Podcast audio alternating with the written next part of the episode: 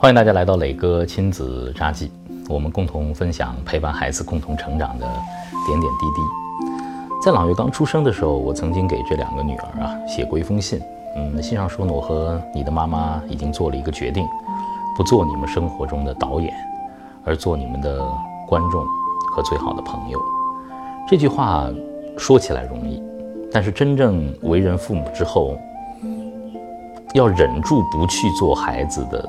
导演，而只做导师、观众和伙伴，其实是非常难的。我也听过很多的呃父母跟我抱怨说，他说哪个不能放手啊？孩子还小啊，他们怎么懂得选择啊？我们有多少经验啊？我们得帮着孩子做出正确的选择，不然他们瞎来的。这是很多父母的担心。现在朗月还小，还处在学龄前，其实真正。一个孩子和父母在选择上的冲突，会来自于青春期。但是如果我们之前不做很好的铺垫的话，青春期的这种冲突可能是难以避免的。在生活当中有很多细小的选择，比方说，当朗月现在开始上学的时候，每天穿什么就会成为一个重要的事儿。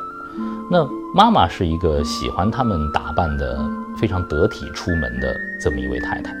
那孩子渐渐的有了自己的选择之后，就会发生冲突。今天到底穿什么鞋，穿什么衣？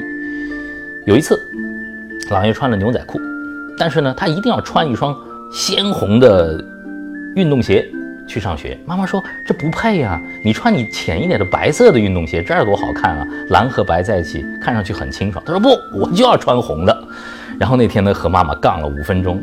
后来我说：“就由着他吧，让他自己选择吧。”然后他一边穿鞋一边说：“对，每个人都有自己的选择。”哎，还挺倔的。他妈妈在旁边，哎，直摇头。这个丈夫又没有站在自己的身边。有一次，穿着一条很漂亮的花裙子啊，她一定要穿她的乔丹鞋啊，这种搭配也相当的古怪，那又入不了妈妈的眼。我说：“由着她吧，由着她吧。”虽然说在审美上啊，我们对孩子有引导的这种义务，但是。孩子们因为自己的舒适和自己的想法去选了自己想穿的衣服，我觉得这个不算是一个原则性的问题。好，尊重他们的选择。还有一些很有意思的节日，现在很多幼儿园会过万圣节，那万圣节呢就要做不同的装扮。我们也想问问，你说你想装成什么呀？呃，然后呢，我们帮你做一些功课。月月说，我要装成辛巴，我要变成一只狮子。那那个朗朗就说我要变成孙悟空，我们俩都傻了啊！我和太太，你看看我，我看看你，辛巴孙悟空，这到底怎么回事？后来我们在淘宝上给他们买了这个装备啊，弄成辛巴和孙悟空进去。到他们那天很开心。有一年的圣诞节，嗯，学校呢和家长商量说，我们应该嗯送给他们一件什么样的礼物？就说是。圣诞老人送给他们的这样的一个谎言，全世界我觉得都在编。很多孩子到很大都才明白这是一个骗局呢。但是这个是一个很美丽的谎言了。然后呢，我和太太就旁敲侧击地问他们最想要的这个圣诞礼物。女孩子嘛，一般的都是想想我想要一个芭比娃娃呀，想要一个房子啊，想要一个那个厨房啊，是吧？我们过家家呀。月月的选择还基本在我们的这个跑道上。那喜欢小熊。那我们很简单，给他买一只他喜欢的泰迪熊就可以了。朗朗的选择是我要金箍棒。天哪，一个女孩要金箍棒，他妈妈说不行，千万不行。这个那个圣诞老人送他金箍棒，他更是无法无天了。万一在幼儿园里打伤人怎么办呢？后来啊，我们纠结了半天，最后我还说服太太，我说尊重他的选择吧。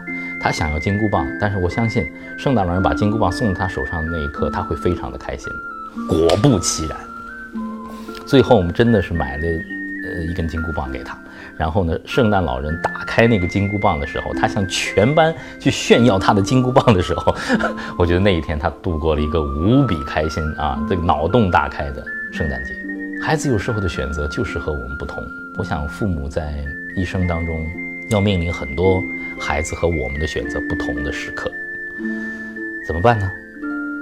有的时候我们只能尊重。我们只是一个建议者，我们没有办法去带他们去过人生的。就像是我是一位父亲，其实我一直在想，他们未来会选择什么样的男人，这是我非常纠结的一个问题。其实我能做的一切，都不是替他们去选择那个伴侣，而是在点滴的陪伴当中，让女儿真正的明白，应该去如何选择伴侣。